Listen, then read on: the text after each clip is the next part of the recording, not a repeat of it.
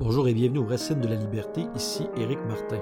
Les Racines de la Liberté, c'est un podcast pour, toute personne qui veut découvrir, redécouvrir des auteurs de la théorie critique, de la tradition philosophique, de la pensée québécoise. Alors aujourd'hui, on va parler d'un sociologue et philosophe québécois qui a eu beaucoup d'influence dans mon propre parcours. Je veux parler de Michel Freytag. Euh, pendant longtemps, je me suis dit, euh, bon, j'ai fait plusieurs émissions sur Marcel Rioux, euh, sur Murray Bookchin, il fallait bien que j'en fasse une sur Michel Freytag. J'aurais peut-être même dû commencer par ça, mais en vérité, euh, je ne savais pas trop par quel bout le prendre parce que euh, c'est tellement une pensée euh, gigantesque, c'est tellement une œuvre gigantesque que c'est assez difficile de se demander par quel bout on va y entrer pour y faire justice. Et finalement, bon, je me suis dit, il faut bien commencer quelque part. Et souvent, on, recommande aux gens qui veulent lire l'œuvre de Freytag de commencer par L'oubli de la société qui est un livre qui était paru aux presses de l'Université Laval et aussi aux presses de l'Université de Rennes. Euh, c'est un des livres qu'on suggère pour s'introduire à l'œuvre de Freytag, ou encore le, naufrage de l'université est une bonne porte d'entrée également, mais euh, pour une des raisons que dans ce livre, il y a une introduction euh, qui a été rédigée par le sociologue Yves Bonny, qui permet de s'introduire à la pensée de Freytag. Et donc, ce que je me suis proposé de faire c'est de commencer par ce bout-là, puis d'essayer éventuellement euh, d'aborder d'autres ouvrages, mais de commencer d'abord par l'oubli de la société, et de commencer par euh, le chapitre introductif qui situe l'œuvre de Freytag euh, dans la sociologie et dans le monde. D'ailleurs, c'est le titre de ce texte, Michel Freytag ou La sociologie dans le monde, par Yves Bonny. Un mot avant de commencer sur le fait que je dois reconnaître que je ne serai pas aujourd'hui professeur de philosophie et je ne m'intéresserais pas à toutes ces choses si ce n'était pas de la rencontre avec la pensée de Michel Freytag, laquelle est due elle-même à la rencontre d'un autre professeur qui s'appelle Jean Pichette, euh, qui enseignait à l'UCAM euh, au département des communications à ce moment-là. Et c'est grâce à Jean Pichette que j'ai été mis en contact avec l'œuvre de Freytag. Et je me rappelle que j'étais acheté Dialectique et Société à la librairie Bonheur d'occasion, qui à l'époque était sur la rue de la Roche, avant de déménager sur Mont-Royal, euh, et, maintenant malheureusement de fermer. Mais donc, euh, c'est la rencontre avec cette œuvre absolument immense qui a fait que quelqu'un comme moi, qui était déjà intéressé par euh, le marxisme, la théorie critique, euh, a fini par avoir une espèce d'illumination en voyant l'ampleur de cette théorie générale de la société, théorie critique aussi du capitalisme, des sociétés postmodernes, de la globalisation une pensée donc immense, comme je l'ai dit, et ça fait en sorte que j'y ai consacré euh, une partie de mon mémoire de maîtrise, que j'en ai euh, traité dans ma thèse sur la question des institutions.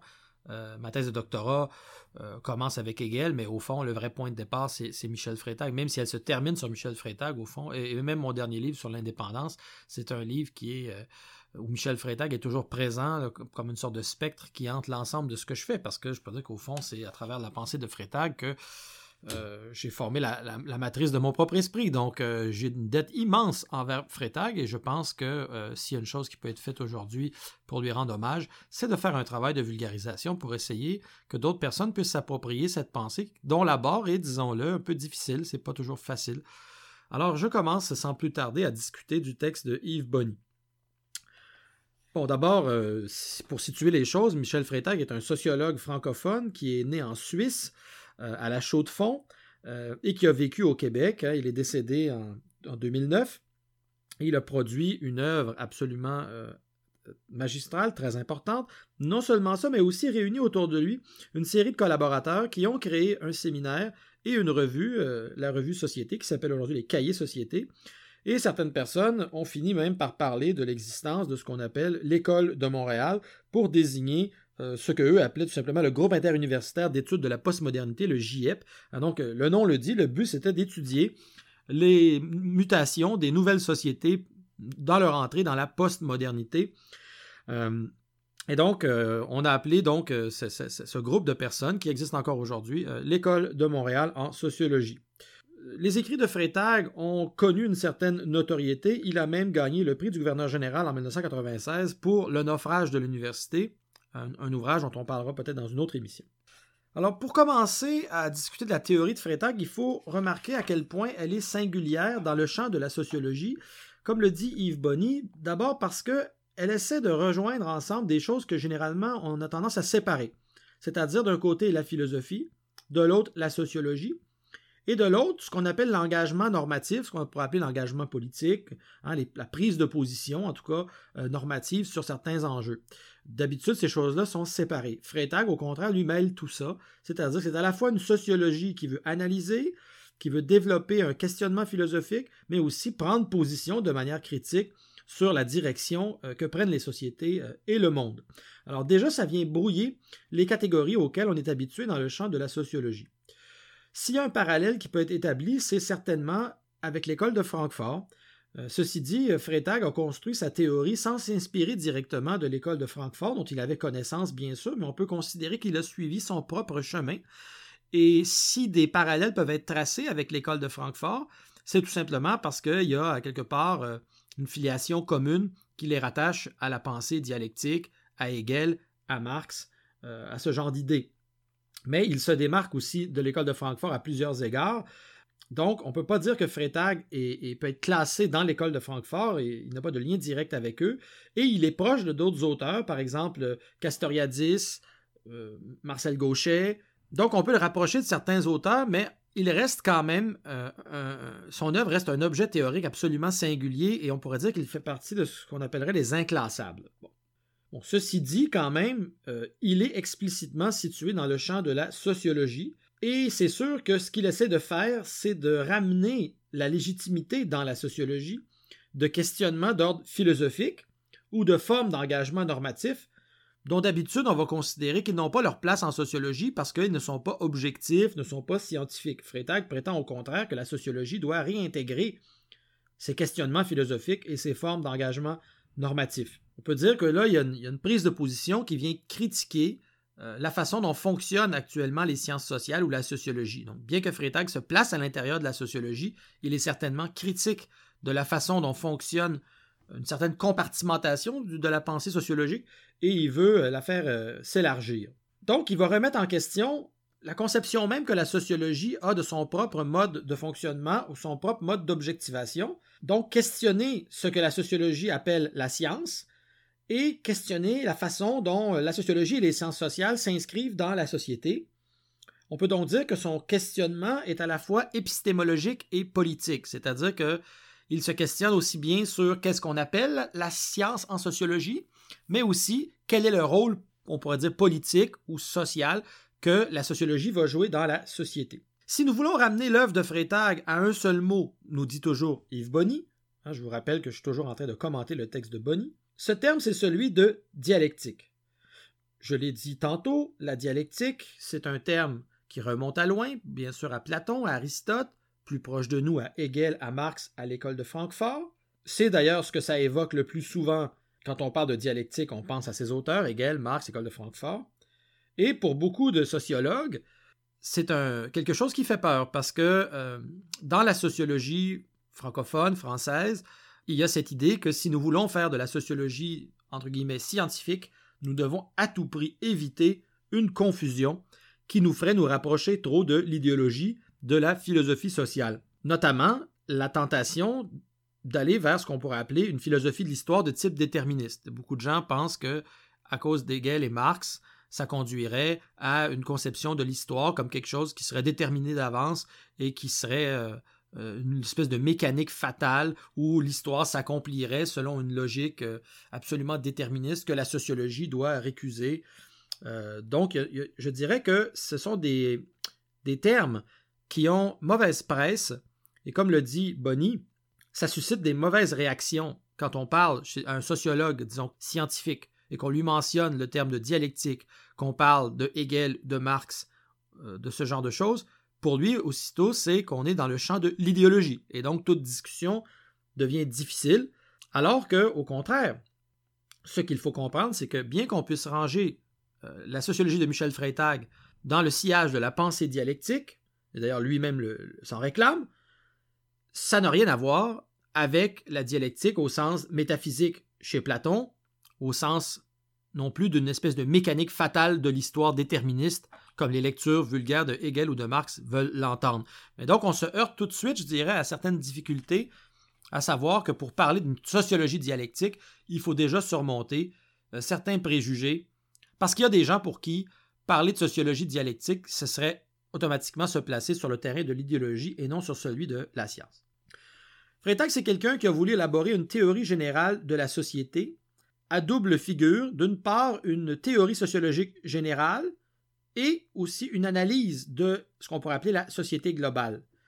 Euh, bon, c'est sûr que c'est quelque chose qu'on trouve chez d'autres classiques de la sociologie. On peut penser à Durkheim, on peut penser peut-être au dernier représentant de ce genre de tradition avant Freytag, euh, qui est Alcott Parsons. Quoi qu'on doive ajouter Niklas Luhmann, le théoricien de la théorie des systèmes, bien que chez lui la société soit réduite à un système, on peut se demander si on est encore vraiment dans la sociologie, mais bon, c'est une question.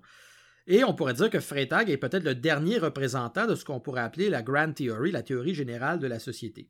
Parce que aujourd'hui, ce n'est plus à la mode de faire des théories générales, des analyses globales. Euh, les sciences sociales se sont plutôt repliées sur des objets particuliers ou sur ce qu'on appelle des mid-range théories. Dans tous les cas, ce n'est plus à la mode d'avoir l'ambition de faire une théorie générale, alors que Freytag, lui, encore une fois, est singulier par sa volonté de produire une telle théorie générale des sociétés. Une des choses importantes, c'est de comprendre comment, dans les sciences sociales, dans la sociologie, depuis la Deuxième Guerre mondiale, une orientation dominante, venue notamment des États-Unis, mais qui s'est répandue partout, a poussé les sciences sociales à s'éloigner de la philosophie et à plutôt s'approcher de la recherche empirique et donc de vraiment euh, s'orienter vers ce qu'on appelle des sciences sociales euh, au sens où euh, la méthode scientifique doit être appliquée en sociologie et tout ce qui ne relève pas de la recherche empirique de terrain va être jugé comme étant non valable. Alors que Freytag, justement, ne, ne se situe pas dans cette sociologie empirique scientifique de terrain, Hein, il a l'ambition de produire de la théorie. Donc, encore une fois, c'est quelque chose qui le différencie. Et c'est quelqu'un aussi qui va s'intéresser à ce qu'on appelle les transformations sociétales de longue durée, plutôt que de s'intéresser seulement à des, euh, des échelles temporelles limitées. Freytag étudie les mutations des sociétés sur le long terme et essaye de penser les changements dans ce qu'il appelle les modes de reproduction de la société Hein, donc les sociétés, disons, culturelles, symboliques, primitives, les sociétés politico-institutionnelles modernes et finalement les sociétés postmodernes qu'il appelle, lui, opérationnelles décisionnelles. On y viendra plus tard à tous ces concepts, mais pour dire simplement qu'il essaie de, faire une théorie qui s'inscrit dans les grandes mutations, dans des échelles de temps longues. On peut dire donc que Freytag a construit une sociologie dont les orientations sont divergentes avec ce qui est à la mode généralement. Et donc, il est en porte-à-faux avec euh, les modalités d'institutionnalisation de la sociologie qui est la plus à la mode. On peut dire qu'au fond, la sociologie aujourd'hui, comme d'ailleurs l'ensemble des sciences sociales, ont été frappées par une sorte de fragmentation ou de surspécialisation qui fait en sorte que sont apparues toutes sortes de nouvelles disciplines, par exemple euh, l'importance prise par la gestion, la communication, et comment finalement la recherche même universitaire a été imbriquée directement dans le fonctionnement des administrations, des organisations, des corporations? Les sciences sociales sont donc devenues de plus en plus opérationnelles, pragmatiques, focalisé sur ce qu'on appelle la positivité immédiate des objets sociaux, c'est-à-dire au fond euh, comment est-ce qu'on peut faire du problem solving en regardant comment fonctionne un hôpital, comment le faire le rendre plus efficace, comment faire fonctionner mieux tel ou tel système. Et donc euh, elles se sont directement impliquées dans des pratiques relevant de la gestion ou de la production euh, des rapports sociaux.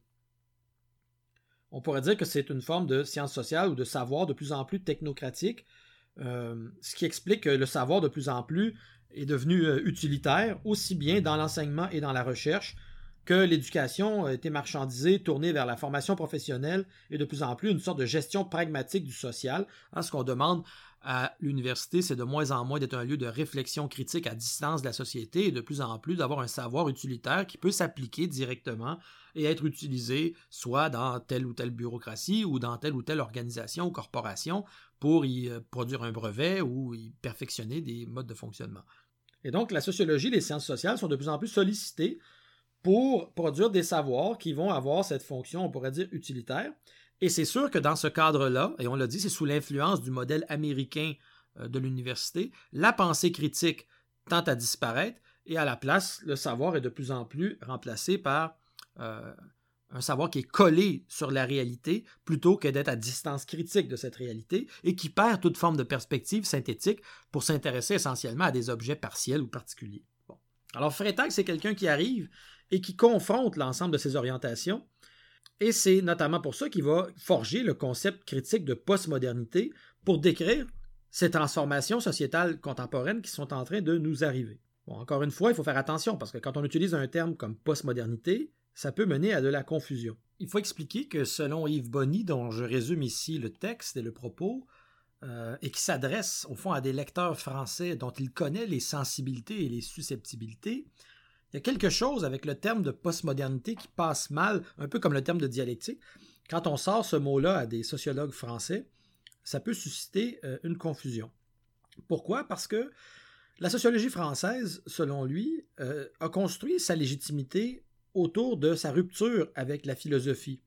Surtout après la Deuxième Guerre mondiale, beaucoup de gens, certains même qui venaient de la philosophie, ont décidé d'adhérer à une forme de rigueur méthodologique, à la méthode de l'enquête empirique, à la méthode scientifique, à la sociologie de terrain, et sont devenus très attachés à l'idée que la sociologie devait être une discipline scientifique. Alors même si d'autres auteurs ont abordé la question de la postmodernité, que ce soit Lyotard, Foucault, Derrida, Baudrillard, Maffesoli, Lipovetsky, la sociologie est restée euh, un peu suspicieuse de ce phénomène, y voyant au fond euh, une mode ou encore une manifestation de la philosophie sociale ou d'une pensée essayiste pas très sérieuse, euh, alors qu'elle se réclamait d'une sociologie authentiquement scientifique.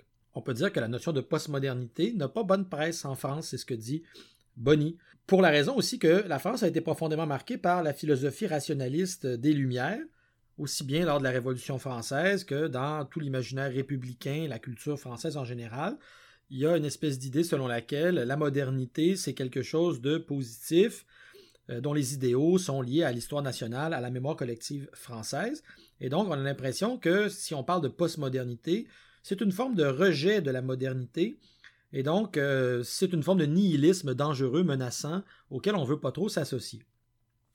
Bon, il faut aussi ajouter que le marxisme a été extrêmement critiqué à une certaine période et que euh, à ce moment-là, il y a eu aussi une espèce d'adhésion à l'économie de marché, à la démocratie libérale et certaines personnes en France ont fini par faire une sorte d'adéquation entre euh, liberté euh, et démocratie libérale et au fond modernité est presque devenu un synonyme de fin de l'histoire et d'adhésion à un modèle disons, d'économie de, marché et de démocratie libérale. Et donc, comme s'il n'y avait plus rien d'imaginable en dehors de ce modèle-là. Bon, pour toutes ces raisons-là, ça fait en sorte que lorsqu'on utilise le terme postmodernité, euh, il y a des gens qui vont s'en détourner tout de suite euh, en entendant simplement ce mot-là. Et ça explique pourquoi peut-être les analyses de Freytag, contrairement à quelqu'un comme Habermas qui est très bien reçu en France, une œuvre comme celle de Freytag, malgré son importance, reste encore à ce jour méconnue. Mais donc, au fond, c'est parce que quand on, quand, on utilise ce terme de postmodernité, euh, on suscite encore une fois des réactions qui sont de l'ordre du préjugé et qu'il va falloir évidemment dépasser si on veut pouvoir entrer dans l'œuvre de Freytag. Alors, ce sont certainement des difficultés, mais il faut les surmonter pour pouvoir comprendre quelles sont les orientations de l'œuvre de Freytag, euh, quelles sont les thématiques qu'il aborde et quelle est l'ampleur de son ambition théorique qui font qu'on peut situer l'œuvre de Michel Freytag dans la lignée des grandes sociologies classiques. Hein, au, fond, c'est comme si on avait au Québec un Durkheim, un Weber. Euh, nous, avons donc un, de ces grands sociologues en termes de pointure. La théorie de Freytag articule ensemble différents niveaux ontologiques, théoriques, épistémologiques, méthodologiques, ce qui le conduit à, à partir de l'articulation de ces différents niveaux, à construire une théorie générale de la pratique significative et de la société, et une fois qu'il a construit cette théorie de la pratique significative, une théorie aussi du symbolique, dans un deuxième temps, ça va le conduire à élaborer une typologie historique des formes de société, ce qui va lui permettre par la suite, ayant analysé à travers l'histoire les différents modes de reproduction des sociétés, de développer, dans un troisième temps, une analyse critique des transformations de la société contemporaine.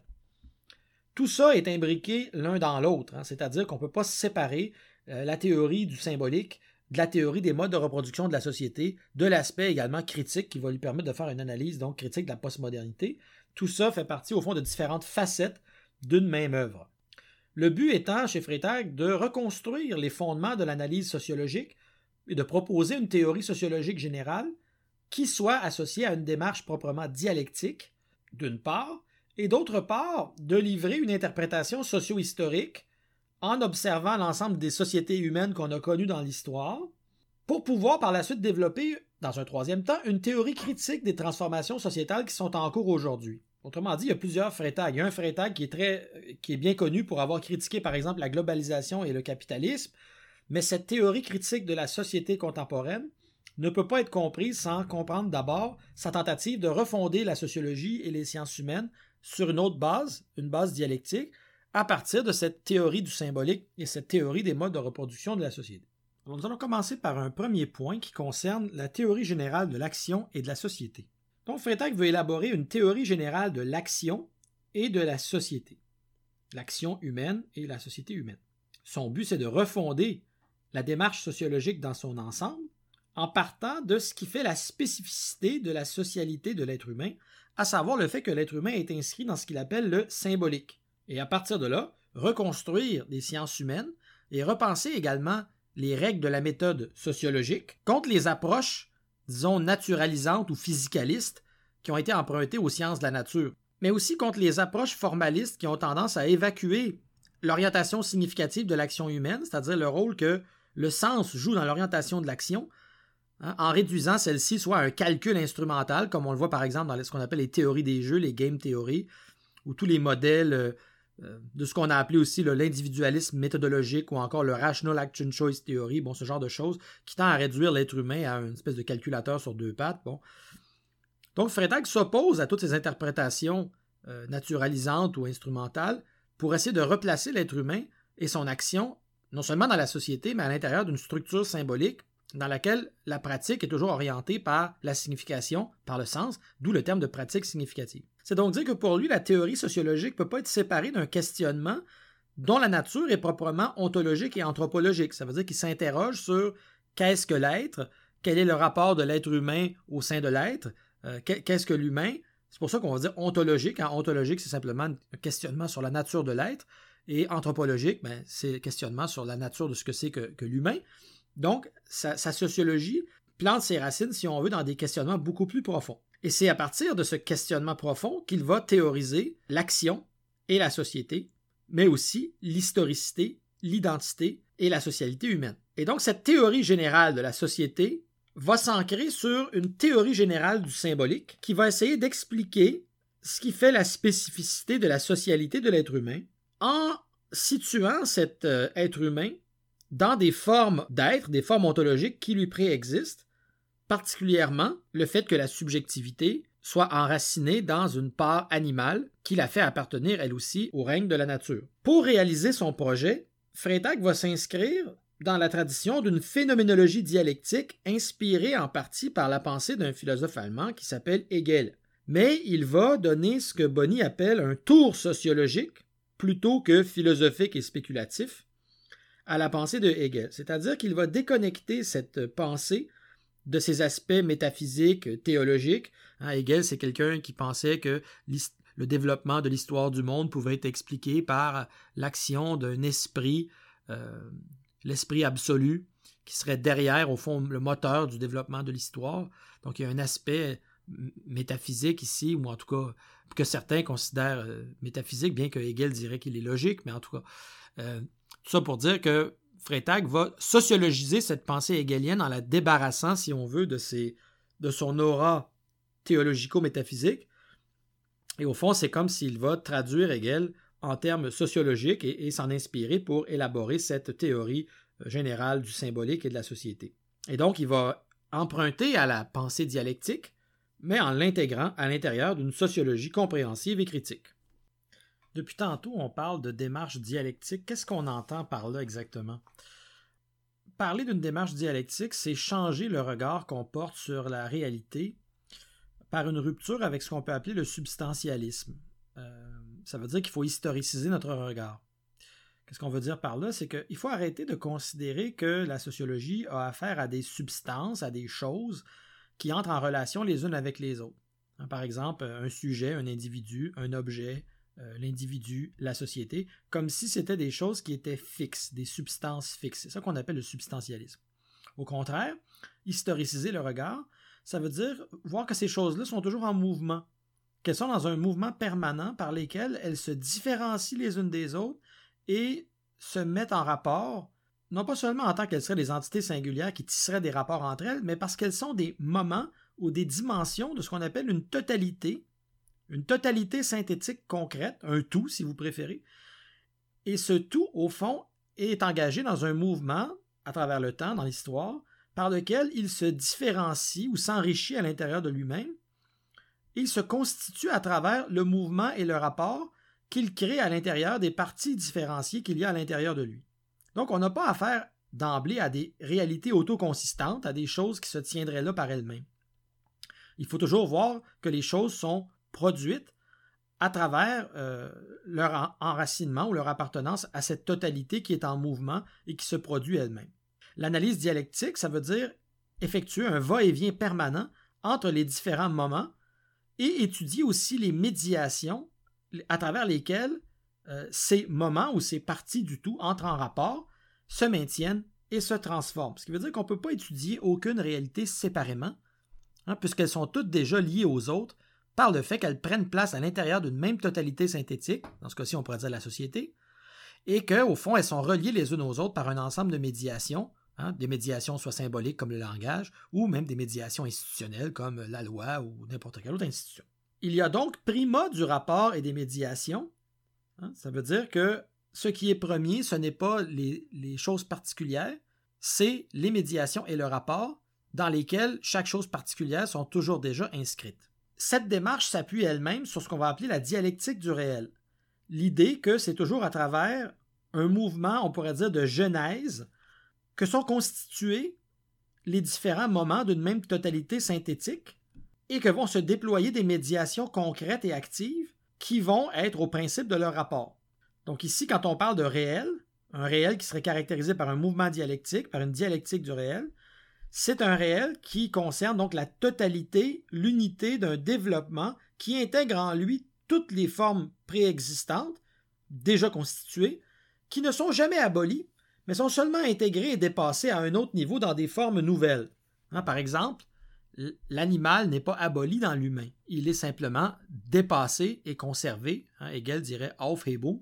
Donc, euh, il y a un dépassement conservant par lequel la figure de l'animal est intégrée, elle est dépassée en la conservant, de la même façon que euh, les acquis de la société euh, antique n'ont pas été abolies par la société du Moyen Âge, elles ont été simplement intégrées d'une façon différente. Et donc, qu'on observe un être humain, un animal ou qu'on observe une société, on doit toujours la considérer comme étant l'objet d'un développement génétique par lequel il y a eu ce processus, par lequel la totalité s'est différenciée en un ensemble de particuliers, qui sont reliés entre eux par des médiations, et donc étudier ce mouvement de différenciation euh, et, le principe de son unité. Bon, c'est sûr que là, c'est un petit peu abstrait, mais on va essayer de rendre ça un peu plus concret en essayant de montrer comment, plutôt que de penser en termes d'opposition entre le sujet, l'objet, l'être humain, la nature, les animaux, euh, l'individu, la société, la théorie, la pratique, comme si c'était des oppositions, on va essayer de voir au contraire comment chez Freytag, chacun de ces moments-là, par exemple l'individu et la société, peut être relié comme étant différents moments d'un même mouvement dialectique par lequel la totalité se différencie et se reproduit elle-même. Maintenant qu'on comprend un peu mieux de quoi il est question quand on parle de dialectique, on va s'intéresser à la question du symbolique et à sa double dimension, à la fois au niveau euh, individuel et collectif. On peut dire que l'œuvre de Freytag majeure, c'est dialectique et société, euh, qui tenait autrefois en deux tomes, mais qui a été réécrit et augmenté, qui tient maintenant en trois tomes. L'unité de son œuvre apparaît dans Dialectique et Société, et la façon dont on articule ensemble différents niveaux, aussi bien ontologique, donc la réflexion sur la nature du rapport à l'être, épistémologique, la réflexion sur la nature de la science et de la connaissance, théorique, méthodologique.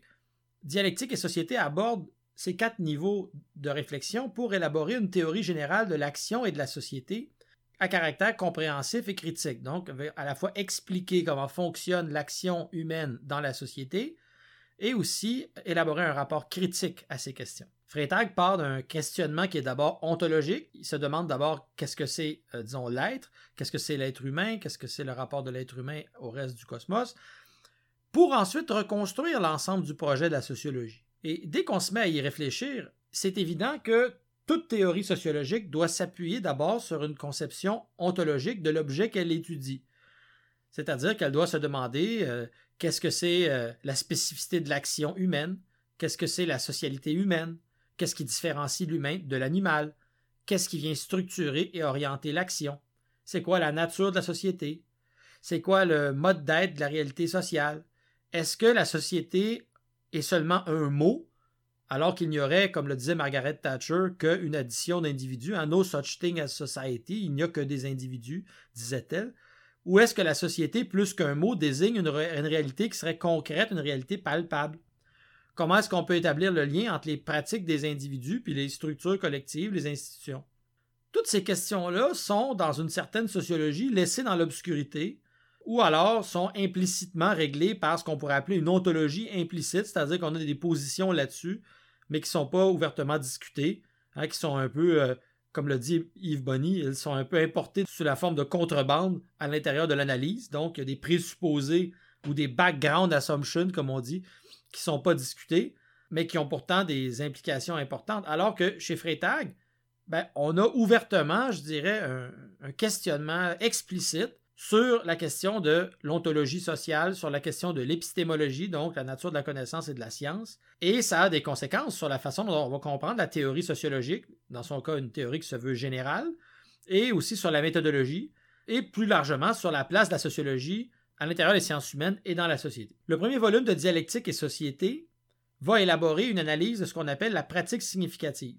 Selon Freytag, c'est ça la spécificité de ce qu'on appelle la socialité humaine, et ça permet, en pensant cette euh, question de la pratique significative, de construire une théorie générale du symbolique. C'est d'ailleurs le sous-titre du premier tome de Dialectique et Société, en tout cas dans l'ancienne version. Théorie générale du symbolique. Freytag va commencer par aborder la question en abordant une discussion critique du positivisme, théorie populaire euh, dans le domaine des sciences naturelles notamment, sur laquelle on va revenir un petit peu plus tard. Commençons par dire que le fait d'adopter de manière non réfléchie des modèles qui ont été empruntés aux sciences de la nature et qui ont été importés à l'intérieur des sciences humaines est problématique, parce qu'elles ont un objet d'étude euh, qui n'est pas tout à fait le même. Hein. On n'étudie pas des, une nature euh, seulement biologique, mais on étudie un être humain qui est un, être symbolique, un être social, un être politique. Et donc, il y a un problème à essayer de plaquer, au fond, hein, cette, démarche scientifique sur la réalité sociale, d'autant plus que la démarche scientifique elle-même est située à l'intérieur de son propre objet, parce que la science a beau essayer de se démarquer du sens commun ou du discours ordinaire, puis d'essayer de s'en dégager pour établir une position de surplomb, elle est quand même elle-même quelque chose qui est à l'intérieur de la société, donc elle, fait partie de ce qu'elle prétend étudier. Donc Freytag va confronter le positivisme et ça va lui permettre de réfléchir à ce qu'est la nature de la pratique significative. Pour entrer dans cette question, on va discuter de la question de la dialectique du rapport entre sujet et objet. C'est le point de départ de l'analyse, la dialectique du rapport sujet-objet. Pour penser la question de la pratique significative, il faut élargir la réflexion pour discuter en général de ce qu'on pourrait appeler l'activité. Parce qu'au fond, un rapport ou un, un sujet, un être humain entre en rapport avec un objet, ben c'est toujours quelque chose qui s'établit en acte. Et donc, on doit parler d'activité. Si on pense une subjectivité, par exemple une personne humaine, on ne peut la penser que par un mouvement de différenciation active par lequel elle se positionne en face de ce qui devient alors pour elle ce qu'on pourrait appeler son horizon d'objectivité. Elle se pose comme un sujet en face de ce qui va être pour elle l'objet de son désir, par exemple une pomme euh, que la personne veut manger, par exemple. Et donc, il y a un processus par lequel la subjectivité se constitue en tant que subjectivité. Elle n'est pas une réalité autosuffisante parce qu'elle s'inscrit toujours déjà dans ce qu'on pourrait appeler un rapport d'objectivation qui la place en face d'un objet. Donc, ce n'est pas seulement comme chez Descartes, là, un, sujet, je pense, donc je suis, euh, qui serait une sorte de cogito qui se tiendrait par lui-même. Ici, on a un sujet dont le mode d'existence, le mode d'être, est toujours inscrit dans un rapport qui suppose aussi le mode d'être de l'objet. Et donc, il y a toujours une médiation, que cette médiation soit sensible, symbolique, formelle, on y viendra plus tard, mais il y a toujours une médiation par laquelle le sujet est constitué en même temps que son objet à l'intérieur d'un rapport qui est médiatisé exemple, si euh, je me dis, hum, j'aimerais bien manger cette pomme, ben, la médiation entre nous, ça pourrait être, euh, je ne sais pas, le langage par lequel j'ai été capable d'appeler la pomme pomme, puis de l'identifier, puis de la différencier des autres euh, objets dans mon, dans mon champ d'objectivité. Et donc, le rapport d'objectivation entre le sujet et la pomme va être médiatisé par une médiation qui s'appelle, dans ce cas-ci, le langage. Il y a donc une, parenté entre le mode d'être du sujet et le mode d'être de l'objet, les deux font partie d'un même processus de différenciation, à l'intérieur duquel la subjectivité va se différencier en posant devant elle son horizon d'objectivité. par exemple, pour un animal, ça pourrait être son milieu de vie, qui va poser en face de lui, et donc il va se constituer comme subjectivité animale en définissant, par exemple, son territoire ou son écosystème, et en, entrant en rapport également avec les autres êtres qui l'entourent. Et donc, dans sa propre constitution, l'animal intègre tout ça. Il est à la fois cette subjectivité animale, mais aussi toujours déjà un rapport à l'environnement, le milieu objectif, aussi bien que les autres subjectivités animales avec lesquelles il est en relation. Et tout ça s'inscrit à l'intérieur de sa constitution. On pourrait prendre l'exemple de l'oiseau. Hein. L'oiseau est celui dont le rapport à l'air ou la résistance à l'air est déjà intériorisé dans la puissance de ses ailes. Hein. Donc la subjectivité de l'oiseau est définie dans un rapport d'objectivation par rapport à son milieu, dans ce cas-ci, l'air. C'est très important cette idée du rapport d'objectivation. Freytag va même dire que c'est le seul axiome de toute sa démarche si on en cherche un, si on cherche un principe premier pour fonder sa démarche.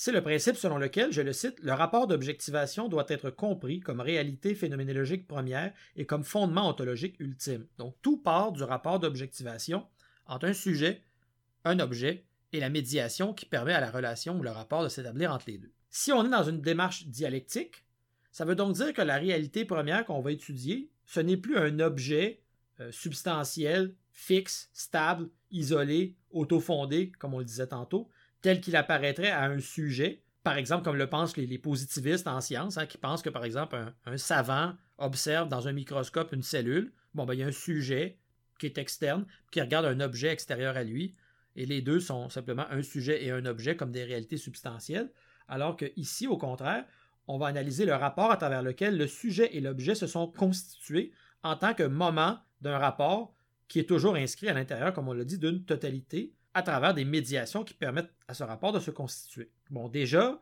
on savait, à partir de Descartes ou de Kant, que les objets n'existent qu'en rapport à une conscience. Il n'y a pas d'objet en soi il n'y a des objets que pour une conscience ou une intentionnalité qui vise ces objets. Sinon, on parle d'un objet, mais je veux dire, c'est un peu une abstraction parce qu'on parle de quelque chose que personne ne verrait. Donc, euh, les objets sont toujours des objets pour un sujet. Or, ce qui est ici peut-être la différence avec Kant, c'est que l'objet n'est pas seulement constitué par l'activité du sujet, l'objet est constitué à travers un processus de genèse hein, génétique, une genèse également historique, par lequel il y a eu un mouvement de différenciation à l'intérieur de la totalité qui a produit un rapport d'objectivation structuré par des médiations. De la même façon, l'objet, qui est visé par un sujet, par son intention, qui veut saisir l'objet, l'objet n'est pas une chose, une substance immuable, il est l'un des termes d'un rapport que le sujet entretient avec lui-même, avec autrui, avec le monde. Et donc, lorsqu'on s'intéresse au rapport entre sujet et l'objet, on doit déplacer notre focale pour étudier les médiations qui sont au fondement du rapport d'objectivation sans lequel il n'y aurait jamais eu un horizon d'objectivité qui aurait pu être appréhendé par un sujet. Donc, c'est la médiation qui devient première et euh, les pôles sujet et objet deviennent finalement deux pôles d'un rapport euh, qui tient grâce à une médiation qui le produit et le reproduit. D'où cette question de dialectique du réel dont on parlait tantôt, parce que c'est à travers un processus de genèse que sont apparus des médiations, que sont apparus différents rapports d'objectivation, que sont apparus différentes configurations euh, sociales. Bon, quelles sont ces médiations? De manière très générale? Bonny dit que Freytag va distinguer trois médiations et trois modalités fondamentales du rapport d'objectivation. La première, la médiation sensorimotrice, qui caractérise la vie animale. La deuxième, la médiation symbolique. On pourrait penser par exemple au langage, qui est commun dans une société et qui est le propre de l'humain. Donc la médiation symbolique, c'est ce qui euh, caractérise l'humain. Et finalement, en troisième lieu, la médiation de l'opération formelle, par exemple celle qu'on trouve dans la logique ou les mathématiques, ce qui permet aussi de construire des systèmes euh, opératoires, euh, par exemple le système de la science moderne logico-expérimentale. Il y a donc trois niveaux, le comportement animal, l'action significative et l'opération formalisée.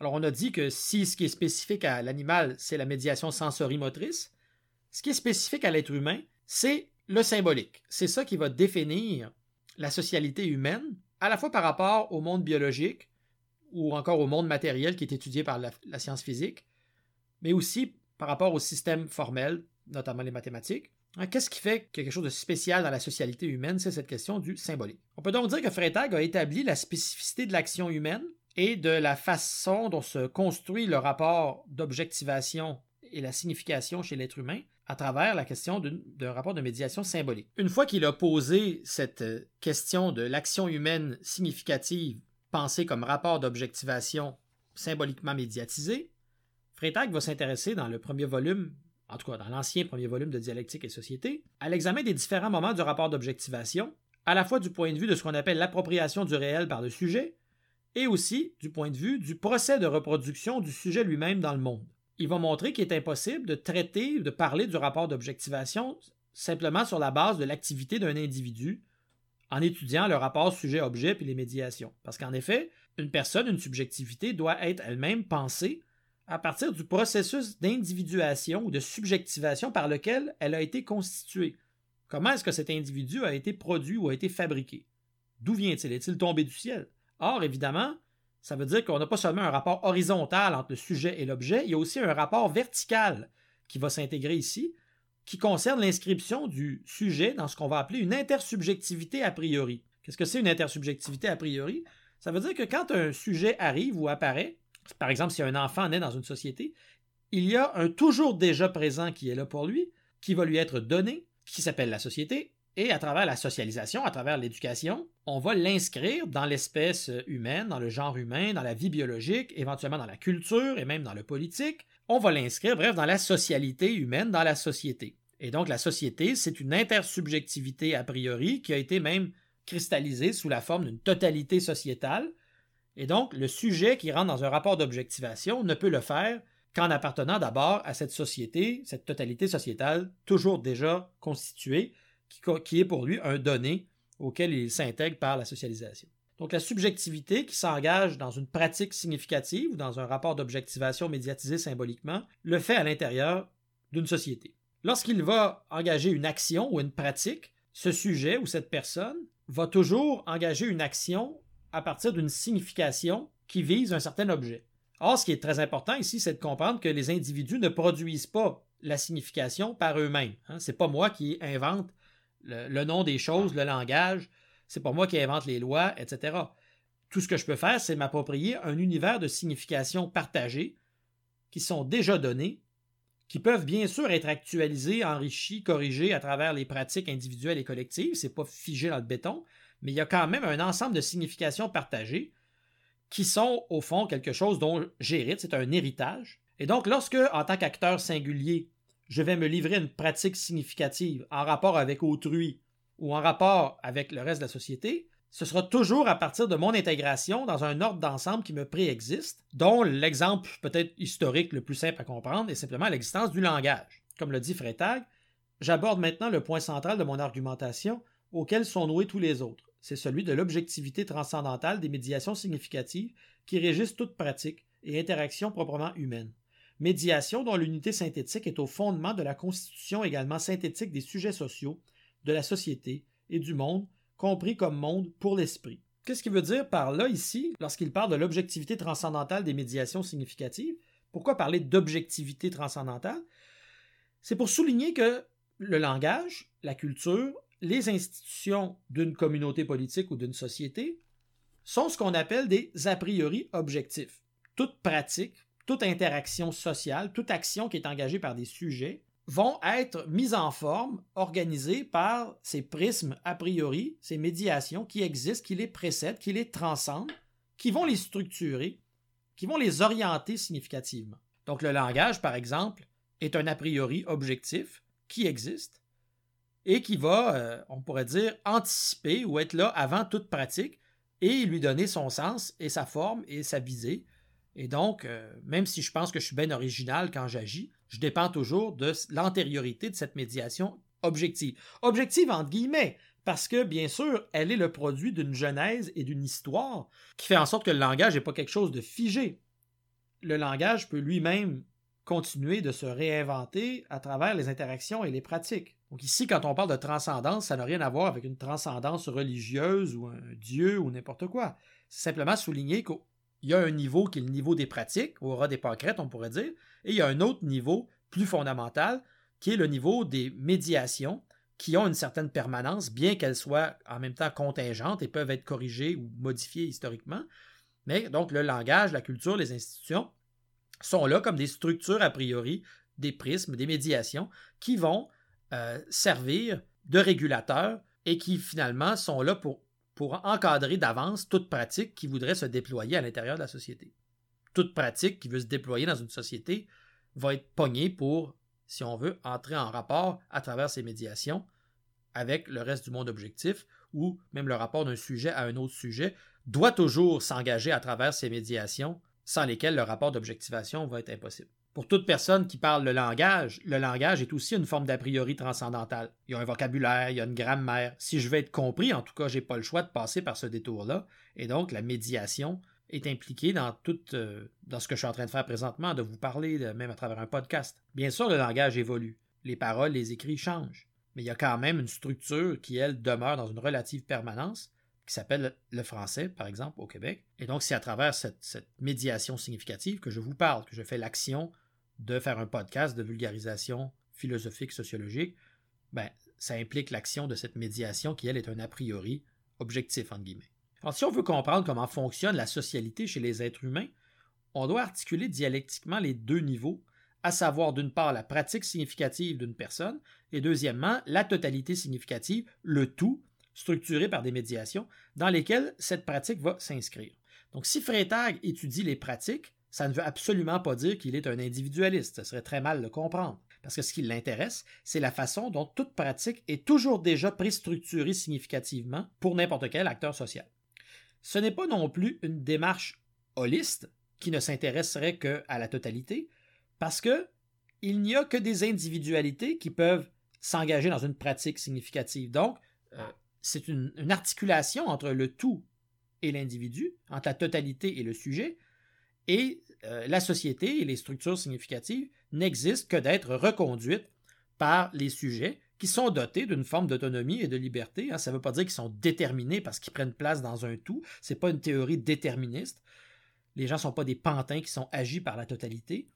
Et donc, ils ont une relative autonomie, une créativité même, et c'est pour ça d'ailleurs qu'ils sont capables de modifier le langage, modifier les institutions et ainsi de suite. Sinon, tout ça se reproduirait à l'identique depuis le début de l'histoire humaine, alors que ce qu'on voit, comme on, le verra plus tard, c'est qu'il y a eu au fond différents types de configurations des totalités sociétales, il y a eu différents modes de reproduction de la société à travers l'histoire. Au fond, si on veut dire les choses comme il faut, il ne faudrait pas tellement parler de rapport sujet-objet que de rapport action-structure ou dire plutôt que le rapport d'objectivation est inclus à l'intérieur d'un rapport action-structure. Parce que toute objectivation qui va être effectuée par un sujet envers autrui, envers le monde, peu importe, va devoir s'inscrire dans un univers significatif qui est partagé, dans un monde commun, si on veut. Ce monde commun a été produit historiquement, en tout cas, il est advenu historiquement à travers le mouvement de la dialectique du réel. C'est pour ça qu'on peut dire que chez Freytag, on trouve autant une théorie de l'action, une théorie de la structure, une théorie de l'historicité. Parce qu'au fond, l'action est restituée à l'intérieur des structures ou des médiations qui la rendent possible, qui elles-mêmes sont situées dans une genèse historique des médiations à travers la dialectique du réel. Il y a donc trois dimensions, hein, l'action, la structure, l'histoire. Pour comprendre ces trois dimensions, Freytag va développer deux concepts. Le premier, celui de régulation des pratiques sociales, et le deuxième, celui de reproduction de la structure des rapports sociaux. Et ces deux concepts euh, sont en articulation entre eux, hein, ils jouent ensemble. Il y a une dialectique entre la régulation et la reproduction de la société des rapports sociaux. Ça veut dire que d'un certain point de vue, on a l'action des sujets qui est régulée par des structures qui elles-mêmes sont engagées dans une reproduction qui fait qu'à travers l'action des sujets, la structure et la société comprise comme totalité se reproduit de manière dynamique. Autrement dit, pour le dire plus simplement, la société va se reproduire à travers l'action des individus qui elle-même est médiatisée par les structures, symboliques ou politico-institutionnelles, ainsi de suite. Parler de régulation des pratiques sociales, ça renvoie à tout ce qui structure ou oriente l'action, aussi bien ce dans quoi l'action s'inscrit que la position sociale de l'acteur ou de l'actrice sociale. N'importe quelle action, n'importe quelle parole va prendre sens socialement parce qu'elle s'inscrit dans un univers de sens qui est donné a priori dans lequel elle vient prendre place en tant qu'elle est une pratique significative et non pas seulement un simple comportement privé de sens. Et donc, il y a des modes de structuration collective préexistants qui ont été intériorisés par l'acteur, par exemple des normes culturelles, des rôles sociaux, ou qui sont extérieurs à l'acteur, par exemple un règlement, une loi, peu importe. Et ces, ces structures-là, préexistantes, vont réguler chacune de ces pratiques en les encadrant et en les orientant. Quand on parle de régulation, ça ne veut pas dire que les individus sont mécaniquement déterminés par la société et qu'ils n'ont aucune liberté. Comme on disait tantôt, les acteurs ont une certaine autonomie, mais ce n'est pas une pure liberté qui serait sans limite. L'autonomie, ce n'est pas simplement se donner à soi-même ses normes pour Freytag, c'est participer subjectivement à l'actualisation des normes de notre action, ce qui veut dire entrer dans un rapport avec les normes qui sont déjà là, soit pour considérer qu'elles sont valables, sinon pour les contester, peu importe, mais c'est un rapport dialectique entre ce qui est donné. Ah, c'est pas moi qui. Il y avait une publicité l'autre fois de la compagnie Hummer qui disait Faites vos propres règles. C'est une mauvaise définition de l'autonomie de penser que chaque individu va générer ses propres règles. D'un point de vue sociologique, c'est bien plutôt une dialectique entre les règles qui sont héritées et le rapport que je vais engager avec le donné, fuse pour le nier. On va dire que les régulations sociales ont pour les acteurs un caractère objectif parce qu'elles s'imposent à nous sous forme de contraintes collectives, comme le dirait Durkheim, et elles ont aussi une dimension subjective dans la mesure où on s'engage par rapport à elles. Comme le dirait Weber, il y a une orientation significative de l'action. Hein, quand je décide de pas respecter la limite de vitesse ou de la respecter, peu importe, c'est une prise en charge subjective où je suis actif. Et dans bien des cas, il faut voir que les régulations sociales ne sont pas seulement des contraintes désagréables, elles sont dans bien des cas aussi habilitantes. Hein. Par exemple, justement, le fait que j'ai, euh, je sais pas, un permis de conduire me permet de prendre ma voiture. Euh, donc, ça m'habilite. Euh, elles sont donc des ressources symboliques pour la construction de la subjectivité, des repères pratiques pour l'action, fût comme on l'a dit tantôt, dans un geste de contestation ou de transgression. Hein. Si je décide de transgresser la loi, ben c'est parce que je décide qu'elle fait puissance à cette époque-ci, qu'il faut la contester, mais c'est quand même la reconnaissance qu'elle existe objectivement et que subjectivement, je décide d'entrer dans un engagement par rapport à elle, dans ce cas-ci, la transgression.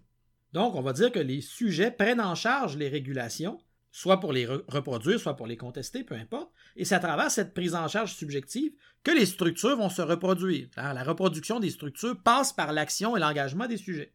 Et donc, si on regarde la vie collective ou la société, on peut la voir comme un processus de production continue ou de reproduction continue, à travers une multitude de pratiques qui sont nécessairement singulières, à travers l'action de chacun chacune, la société et ses structures vont se reproduire. Et donc, on ne peut pas séparer la structure de la société ou de la vie sociale, indépendamment des pratiques qui la mettent en œuvre, qui supposent elles-mêmes une médiation qui s'appelle l'engagement pratique des acteurs. Et donc, régulation et reproduction sont inséparables. L'un suppose l'autre. De l'autre côté, un sujet qui veut déployer une pratique significative singulière doit prendre appui ou faire appel à un ordre d'ensemble, à une totalité synthétique, dont l'exemple le plus clair, comme on le disait tantôt, est le langage. À moins de vouloir parler tout seul, bien sûr, et d'inventer ma propre langue, mes propres mots. Ou de me taire, ce qui pourrait plaire à certaines personnes, j'imagine. Pour qu'une régulation reste vivante et pour qu'une totalité reste vivante, il faut que les régulations soient sans cesse actualisées par les pratiques, soit inconsciemment, il y a des choses qu'on fait sans trop le savoir, qu'on reproduit sans trop le savoir, euh, quand on répète une tradition ou machinalement quand on fait des choses. Il y a d'autres choses qui, relèvent d'une prise de position active, comme par exemple une contestation politique. À travers toutes ces prises de position subjectives, les individus vont soit confirmer, reproduire ou transformer les régulations euh, et les structures. Et donc, la reproduction de la société comme totalité est toujours médiatisée par l'engagement pratique et l'intentionnalité des acteurs. Ce qui veut dire qu'il y a toujours une transformation qui se joue parce qu'elle n'est jamais reproduite à l'identique. Hein. Même si des fois c'est des petits, euh, des petits gestes, euh, des petits changements, d'autres fois c'est des révolutions, ça dépend des périodes, mais il n'y a, jamais une parfaite adéquation de la société à elle-même dans sa reproduction, elle est toujours en train de se recréer puis de se reformuler, ne serait-ce qu'un temps soit peu, tout dépendant des périodes, ou ne serait-ce qu'à travers les conséquences imprévues des actions ou des problèmes que rencontrent les sociétés. C'est donc une dialectique ouverte, au sens où, contrairement à ce qu'on pourrait lire dans des lectures vulgaires de Hegel ou de Marx, l'histoire n'est pas déterminée d'avance, comme une sorte de destin qui serait tout écrit. Hein? Euh, au début, le féodalisme, après le capitalisme, après le communisme, bang, c'est réglé, ça va se faire automatique. Non, Ici, c'est une dialectique ouverte, hein, on pourrait dire fragile, au sens où tout dépend de l'action des acteurs, qui ne sont pas des agents passifs des structures ou des personnages d'une histoire qui se déroulerait dans leur dos, comme le dit Yves Bonny. Non, au contraire, tout ça est suspendu à la pratique. Et donc, tout ça pourrait aussi s'effondrer hein, à partir du moment que, par exemple, les membres d'une société décident qu'ils se foutent, je vais prendre un exemple inventé, de la langue française ou de la culture, ben, tout ça peut s'effondrer. C'est fragile. Donc, la société est une forme de totalité synthétique qui se reproduit dialectiquement à travers l'action significative, la pratique significative des acteurs. Ce qui nous amène au concept de société. Citons Freytag, la réalité sociale étant comprise comme l'ensemble des pratiques sociales concrètes, le concept de société renvoie à la récurrence, à travers le temps social, de certains rapports déterminés entre ces pratiques. Cette récurrence, sur laquelle repose l'idée même de structure sociale, ne peut à son tour être imputée, si l'on maintient l'analyse dans la même perspective concrète, qu'à l'existence de mécanismes réels, c'est-à-dire eux-mêmes sociaux, de régulation des pratiques sociales. On peut dire alors que ces mécanismes de régulation assurent la reproduction de la société. La société se présente ainsi comme une instance synthétique, concrète et autonome, régissant l'ensemble des pratiques et rapports sociaux particuliers qu'elle intègre en une totalité, en même temps fonctionnelle et signifiante. Ici, Freytag fait quelque chose de très important en revenant au concept de société, aussi étrange que ça peut paraître, mais il y a certains types de sociologie qui ont fini par renoncer au concept de société comme étant un concept euh, dépassé, parce qu'au fond, il aurait été trop relié euh, au développement de l'étonnation. Euh, par exemple, dans la théorie fonctionnaliste, hein, au fond, le fonctionnaliste prenait pour son modèle une société nationale fonctionnelle avec ses différentes fonctions. Et donc, beaucoup de gens, en jetant aux poubelles le modèle de l'État-nation considéré comme dépassé, ben, ont voulu jeter en même temps le concept de société. Euh, selon Bonny, c'est une grave erreur parce que c'est jeter le bébé avec l'eau du bain. On peut tout à fait considérer que le fonctionnalisme avait ses problèmes. Ça ne veut pas dire qu'il faut rejeter le concept de société et arrêter d'analyser la dialectique entre les pratiques sociales et cette dimension de la totalité sociétale. Bon, à partir de tout ça, on peut établir avec Freytag l'objet d'étude privilégié qui doit être celui de la sociologie, c'est-à-dire étudier, comme le dit Bonny, les régulations objectives qui sont au principe de la structuration d'ensemble des rapports sociaux, afin de saisir aussi bien les caractéristiques structurelles d'une société que la dynamique interne qui l'anime ou l'expérience des acteurs. Il y a clairement chez Freytag un privilège qui est accordé à la totalité, mais il faut bien comprendre pourquoi. Freytag postule qu'il existe une hiérarchisation objective des formes de régulation sociale qui viennent encadrer et orienter les pratiques, et que cette hiérarchisation est constitutive de l'unité de la société c'est pas seulement une unité fonctionnelle, comme par exemple chez Parson, parce que ce qui définit la société en tant que totalité synthétique, c'est la capacité de production d'une intégration significative à partir de laquelle va se constituer par la suite une identité collective. Chez lui, donc, la société n'est pas seulement quelque chose d'instrumental ou de fonctionnel, il y a une dimension expressive. Quand quelqu'un dit j'appartiens à cette société ou cette société ou à cette culture, ben, c'est pas seulement une question fonctionnelle, c'est une dimension expressive parce qu'au fond, la société se reproduit à travers son engagement et sa pratique et son identification, et ça finit par produire la reproduction d'une forme d'identité collective également. C'est donc dire que Freytag est un réaliste au plan sociologique et non pas un nominaliste. Qu'est-ce qu'un nominaliste? Bon, c'est des débats qui ont eu lieu au Moyen Âge, notamment à l'époque de Guillaume d'Occam. Mais au fond, pour dire les choses simplement, pour un nominaliste, il n'y a que des étangs singuliers. Hein?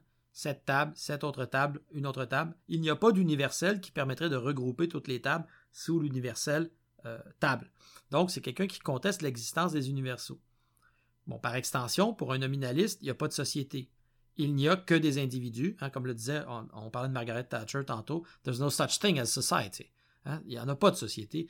On dit société québécoise, mais au fond, c'est un ramassis d'individus. C'est ce que penserait un nominaliste. Et Freytag s'oppose à ça, c'est un réaliste sociologique, qui considère que la société, par exemple, québécoise, ou peu importe laquelle, mexicaine, grecque, peu importe, une société, ça existe au sens où c'est une totalité objective qui se reproduit à travers des régulations et des pratiques significatives. Et donc, il y a une orientation significative de la pratique à travers des interactions empiriques où des individus font des actions qui sont toujours médiatisées par une forme d'intersubjectivité ou d'objectivité dans des médiations a priori. Et ces acteurs, par leur pratique, reproduisent une collectivité dans laquelle ils se reconnaissent et à laquelle ils se reconnaissent appartenir. Ça s'appelle la société. Alors, je vous rappelle que actuellement, je suis en train de discuter et de résumer en fait un texte de Yves Bonny qui est situé dans l'ouvrage L'oubli de la société, texte qui s'appelle Michel Freytag ou La sociologie dans le monde. Ce sera tout pour cette première partie. Dans une deuxième partie, on va débuter avec l'articulation entre ontologie, épistémologie et méthodologie. D'ici là, à la prochaine.